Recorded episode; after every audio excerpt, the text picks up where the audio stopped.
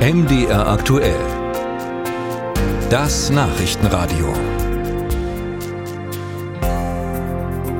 Was man im Chat schreibt oder per E-Mail verschickt, das soll ja eigentlich nur die Menschen bekommen, an die man das abgeschickt hat. Aber so ganz sicher sein kann man sich da nie. Vor allem, wenn man ein bisschen bekannter ist. Chatnachrichten von Matthias Döpfner, dem Axel Springer-Chef, sind gerade veröffentlicht worden in einer Recherche der Wochenzeitung Die Zeit.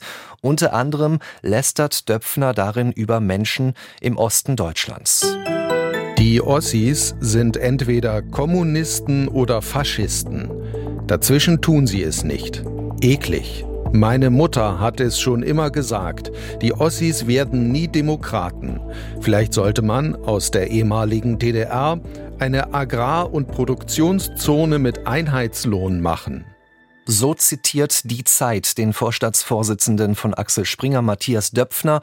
Und es geht darin noch um viele weitere Aspekte, aus denen nun der Vorwurf lauter wird. Döpfner mache mit Bild, Welt und anderen Springer-Produkten keinen Journalismus, sondern Politik. Wir wollen sprechen mit Frank Richter. Bei uns am Telefon Theologe, Bürgerrechtler. Er war Direktor der Sächsischen Landeszentrale für politische Bildung, kurze Zeit auch Direktor der Stiftung Frauenkirche, über 25 Jahre Mitglied der CDU und heute sitzt er für die SPD im Sächsischen Landtag. Schönen guten Morgen, Frank Richter. Schönen guten Morgen, Herr Gebhardt. Wie sehen Sie das? Ist Ihnen das egal, wenn sich ein Medienchef so abwertend äußert oder sind Sie da eher entspannt? Regt Sie sowas doch auf, wenn Sie sowas hören? Also ich glaube, äh, entspannt kann man da nicht sein. Und zwar nicht wegen der äh, verachtenden Äußerung gegenüber äh, den Menschen im Osten Deutschlands alleine oder zuerst, sondern vor allen Dingen deshalb, weil hier ja klar wird, dass ein Vorstandsvorsitzender einer großen Mediengesellschaft offenbar mit seinen Medien direkt Politik machen will und damit ja die, die Axt an eine der, der Wurzeln unserer demokratisch-freiheitlichen Grundordnung legt. Äh, ja, welchen Unterschied macht das denn nun, wenn sich so ein Medienchef äußert? Im Gegensatz äh, zu dem kleineren Kreis unter Freunden oder in der Familie kennt man ja solche Ignoranz oder so Nichtwissen auch. Natürlich darf Herr Döpfner eine Meinung haben, aber er ist eine Person des öffentlichen Lebens oder eine Person der Zeitgeschichte, wie wir vielleicht in Deutschland sagen würden, und er hat Einfluss. Und er nimmt, äh, so zumindest die Recherche der Zeit, der ich äh, vertraue und ich habe keinen Grund, warum ich da nicht vertrauen soll. Er nimmt direkt Einfluss auf die Unabhängigkeit des Journalismus und das äh, halte ich für höchst problematisch.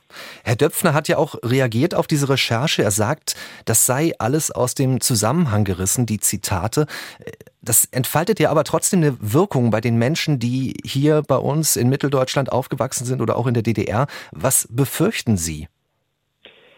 Also dieser Hinweis auf äh, auf den vermeintlichen Zusammenhang, den finde ich äh, mit Verlaub peinlich. Also mir äh, fehlt die Fantasie, wie das ein wertschätzender oder korrekter Zusammenhang sein soll, innerhalb dessen dann solche verachtende Äußerungen gegenüber den Menschen im Osten äh, dann fallen können. Ja, also das, das, das müsste er dann erst nochmal erklären. Ich nehme ihm das nicht ab. Es ist geeignet, die, wirklich problematische Beziehung der Menschen im Osten zu denen im Westen und damit ja der Deutschen zu den Deutschen äh, weiter zu, äh, zu problematisieren und das Problem noch zu schärfen. Also wissen Sie, Funktionsträger an den Spitzen unserer Gesellschaft haben eine Vorbildfunktion. Äh, davon ist ja hier gar keine Rede, sondern hier ist, muss davon gesprochen werden, dass ein Mensch an der Spitze eines großen Unternehmens schweren Schaden für unsere Gesellschaft anrichtet. Ich frage mich bei solchen Enthüllungen auch immer wieder, warum sind wir nicht, nicht schon ein bisschen weiter in dieser Debatte? Also warum können wir dieses Ost-West-Schubladendenken nicht endlich hinter uns lassen? Ich weiß, Herr Richter, Sie sind auch ein Fan davon, dass wir das Ganze differenzierter diskutieren. Wie können wir davon wegkommen?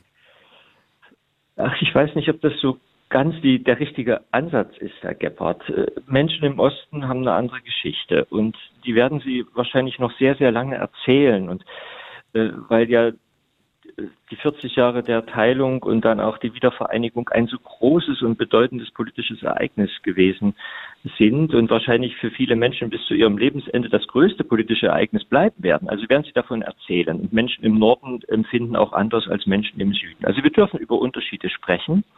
Wir müssen auch äh, sozusagen diesen Verfassungsgrundsatz der Angleichung der Lebensverhältnisse aufrechterhalten, dass wir darüber diskutieren und manchmal vielleicht auch ein bisschen über die Stränge schlagen. Das ist nicht das Problem.